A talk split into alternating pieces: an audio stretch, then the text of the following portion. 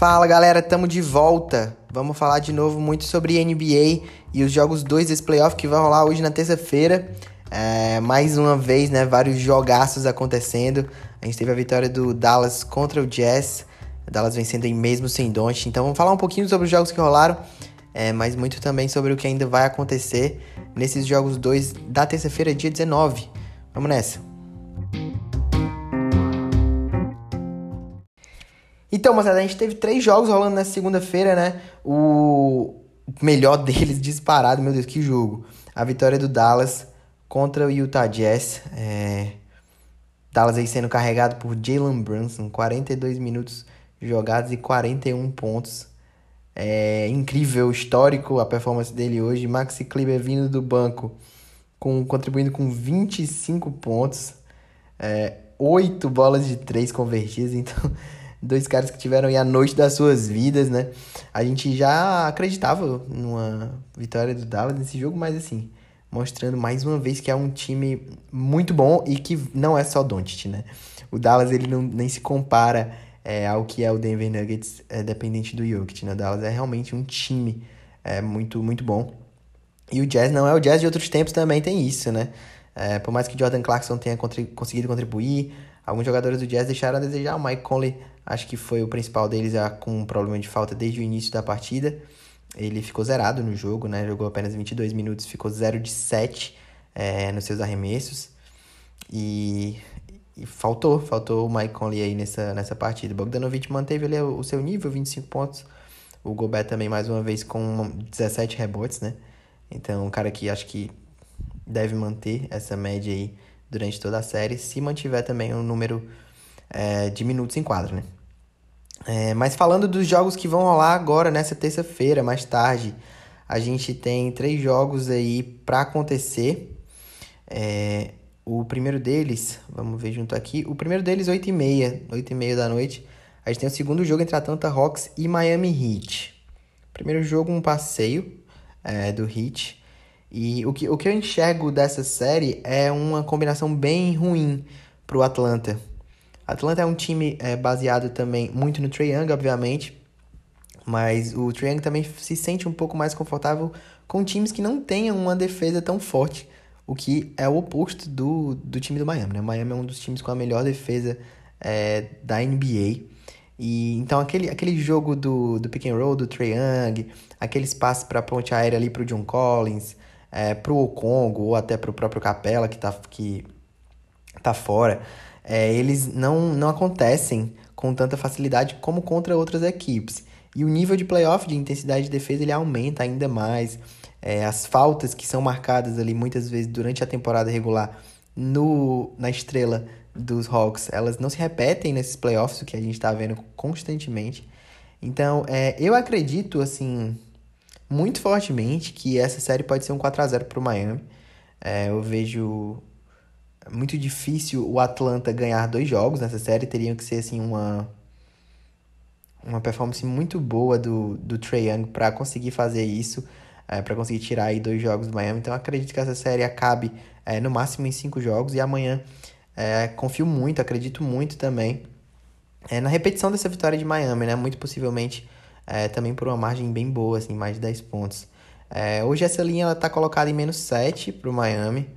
É, eu não gosto muito de handicap negativo, para ser bem sincero. O handicap que negativo que eu geralmente pego, ele se confunde com ML, né? Porque a gente sabe ali na, que na NBA, aquele menos 2,5, ele tem geralmente o mesmo valor do ML. Por conta das faltas no final do jogo, é muito difícil que não bata um menos 2,5, mas que bata o ML. É, porque ali a, a gente fica naquela, naquela, naquela situação de que, ah, no final do jogo, se o meu time estiver ganhando por dois pontos, um ponto, provavelmente a gente vai ter algumas faltas feitas, né? É, e a gente vai ter uma chance ali de arremessar lance livre, de abrir um pouco mais essa distância, o que até deixa o placar um pouco mentiroso, mas traz mais valor para esse, esse handicap do que pegar um ML ali na hora de baixa, né? Então, geralmente, é, quando eu faço uma entrada em handicap negativo, é a, a parte ali do menos 3,5, menos 2,5, naquela odd padrão de 1080, é, e o ML, nesse mesmo momento, ele dá ali a 1,50, 1,40 e pouco. Então, eu prefiro bastante pegar ao menos 2,5 aí. O menos 7 eu já acho esticado e no basquete tudo pode acontecer. Então a gente pode ter uma arrancada inicial do Atlanta. Esse ML existe um mundo muito muito possível que ele chegue ao vivo, um ML do Miami, e eu com certeza é, faço essa entrada caso ela chegue é, amanhã. Realmente não vejo é, muito espaço para o Trae Young nessa série em si. Acredito que é uma defesa está muito, muito bem postada do, do Miami. Tem vários caras ali em todas as posições que conseguem defender, conseguem trocar. Bema Debaio, Jimmy Butler, o próprio Kyle Lowry, PJ Tucker. São to todos esses caras são defensores excelentes. Então você, é, você não tem aí só um cara que puxa o time nesse sentido. Você tem uma cultura toda, um time todo, um treinador muito bom, o Eric Spoelstra, treinador do Miami também, que é um, um treinador excelente dos dois lados da quadra, né? Tanto é, defensivamente como ofensivamente. E assim, o Miami parece que tem tudo, né? Dos times, é um, da, é um daqueles times que a gente olha e fala assim, pô, esses caras estão completos, estão prontos para ganhar. Miami, Phoenix, Milwaukee Bucks também seria um desses times. E, e eu acho que eles devam, devam ganhar aí até sem, sem tanta dificuldade é, amanhã dos Hawks. É, já no, no outro jogo, de 9 e meia, esse jogo para mim é o mais. É a maior incógnita, é o mais interessante é, de se ver. E é a série mais disputada que a gente deva ter aí entre essas três de amanhã. De hoje, né? De mais tarde. Então a gente tem ali o jogo entre Minnesota e Memphis. Primeiro jogo, Minnesota conseguiu já roubar o mando de quadro ali do Memphis, né? Conseguiu vencer uma, uma partida fora. Uma atuação, assim, excelente do, do Anthony Towns, do Anthony Edwards. É, o Vanderbilt também conseguindo contribuir na defesa muito bem.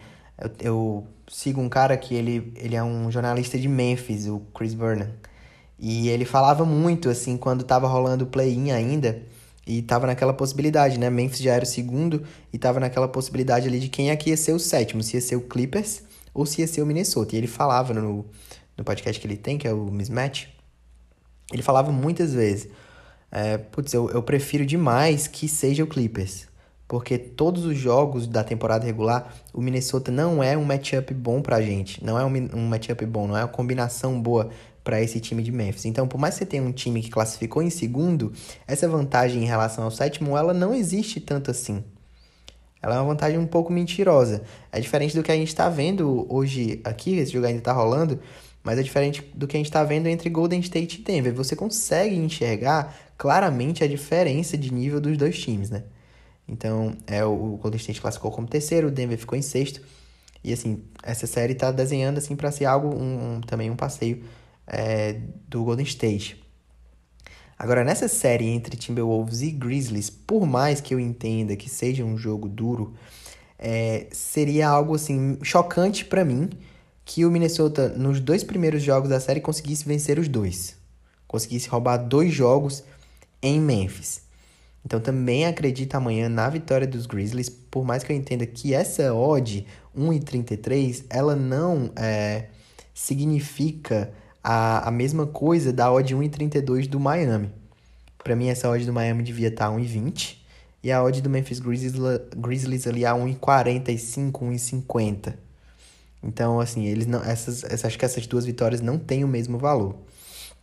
Mas realmente acredito é, na vitória de Memphis é, para esse jogo 2. Até pelo, pelo fato de você ter uma temporada tão, tão bem feita, é, você conseguir conquistar ali o segundo lugar, ficar abaixo só do Phoenix, que venceu 64 partidas na temporada, é, e ter ali a oportunidade de iniciar a série em casa e perder os dois primeiros jogos, então isso, isso seria algo assim bem ruim para o Memphis. Quanto é, a, a equipe de Minnesota, né? Os, os caras eles estão muito, muito tranquilos, eles estão muito confiantes também com essa série de playoff, porque assim, o grande problema de Minnesota é nunca ter estado lá. Eles têm alguns caras um pouco mais experientes, como o Patrick Beverly, mas a maioria do time é bem jovem. Então você tem ali duas das suas estrelas, caras que não têm essa experiência de playoff. É, o Anthony Edwards e o Anthony Towns.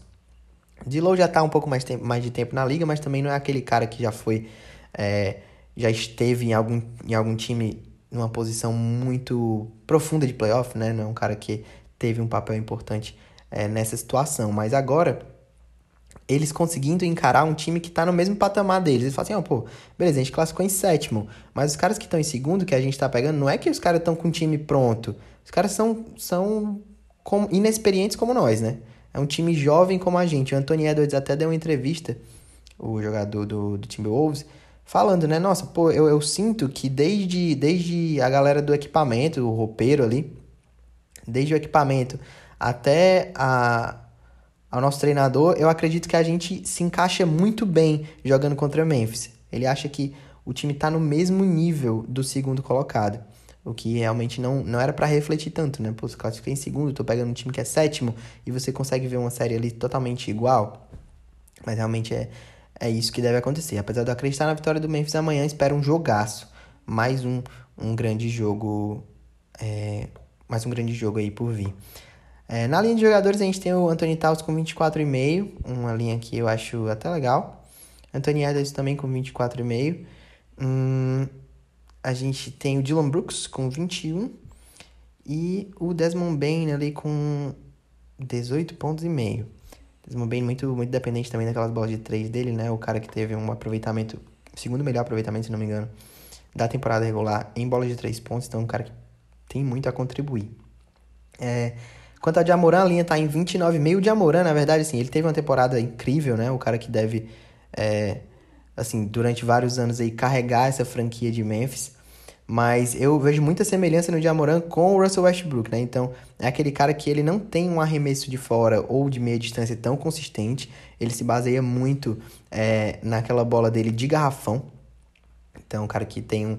Apesar de ser um cara é, magrinho, né? Baixo, não, não tão alto ele consegue chegar muito bem no garrafão, enterrar, ele é um dos é o líder de pontuação na temporada regular em pontos no garrafão, então para um armador isso é algo é incrível, né? Quando você tem tantos caras é, grande, caras grandes e bons na liga, você ser o líder de pontos dentro do garrafão é algo assim, é uma marca muito expressiva. Agora, é, claramente, é, o Jamoran, ele teve uma alteração no jogo dele por conta da mudança da arbitragem, né?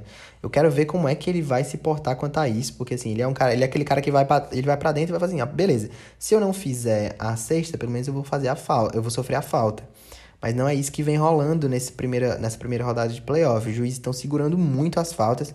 Então, assim, várias vezes, a mesma jogada que o Jamoran fez no jogo 1, ele sofreria uma falta na temporada regular e no, no, no playoff ela não foi apitada. É, também claramente foi uma, uma coisa treinada né, pelos Timberwolves. O fato de você ver que aqueles caras que estão ali protegendo o garrafão quando o Jamoran tá indo para dentro, eles não baixam em nenhum momento a mão, eles só pulam e levantam aqui para evitar realmente a falta. Então foi uma coisa realmente pensada para essa defesa de Jamoran, que é o melhor jogador é, desse time do Memphis, é, com certa margem, né, disparado. É, mas enfim, acredito numa vitória dos dos Grizzlies é, mais tarde.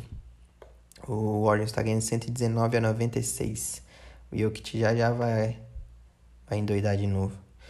É, e agora aqui a gente falando do último jogo né, da noite. É, esse jogo aqui, é, a gente fala assim, mas meio que brincando, né? Mas esse jogo aqui é onde geralmente fica o all-in, né?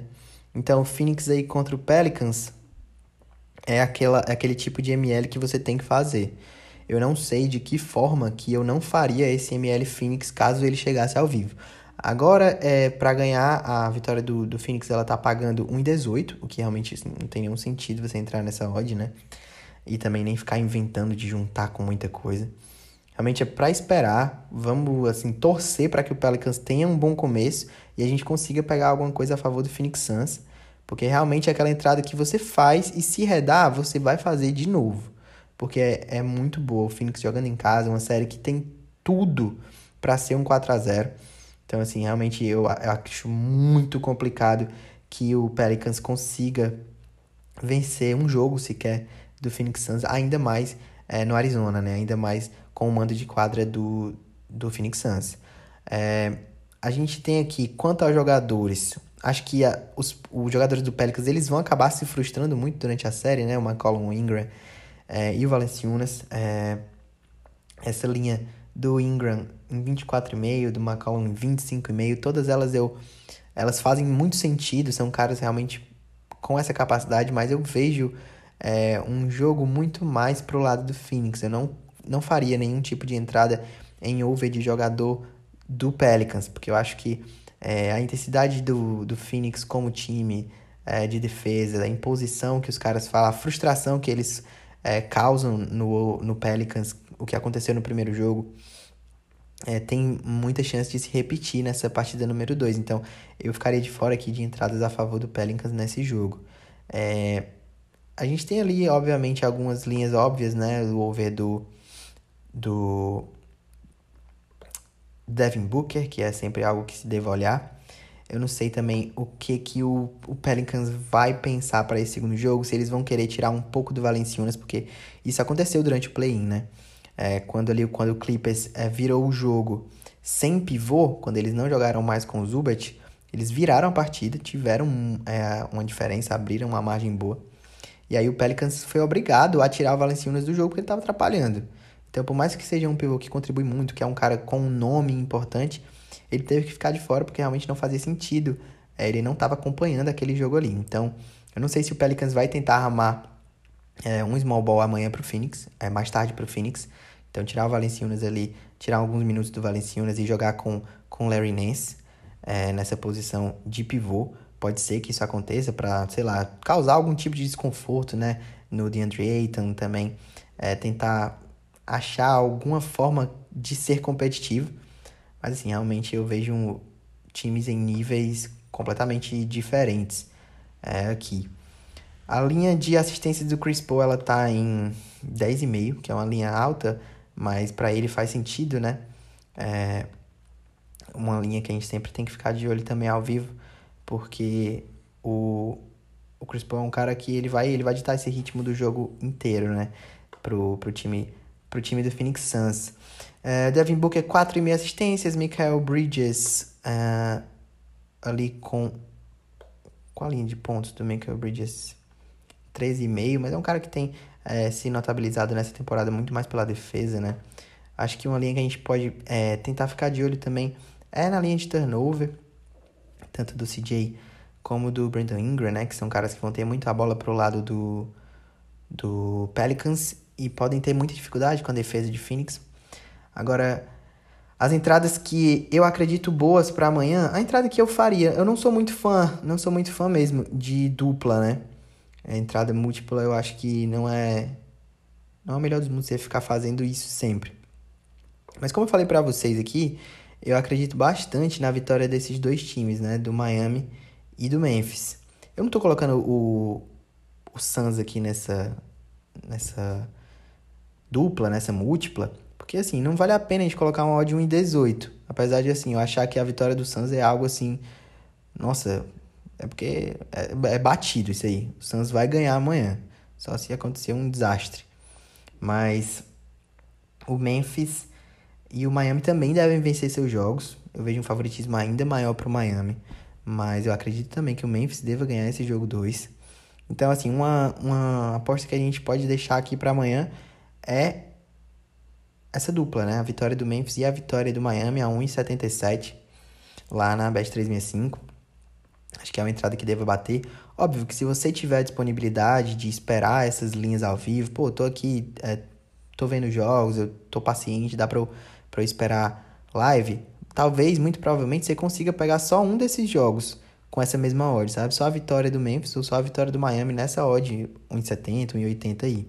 Caso você já queira fazer para ficar tranquilo, só esperar o jogo acabar, acho que essa é uma dupla de muito valor e tem grande chance de bater amanhã também. É...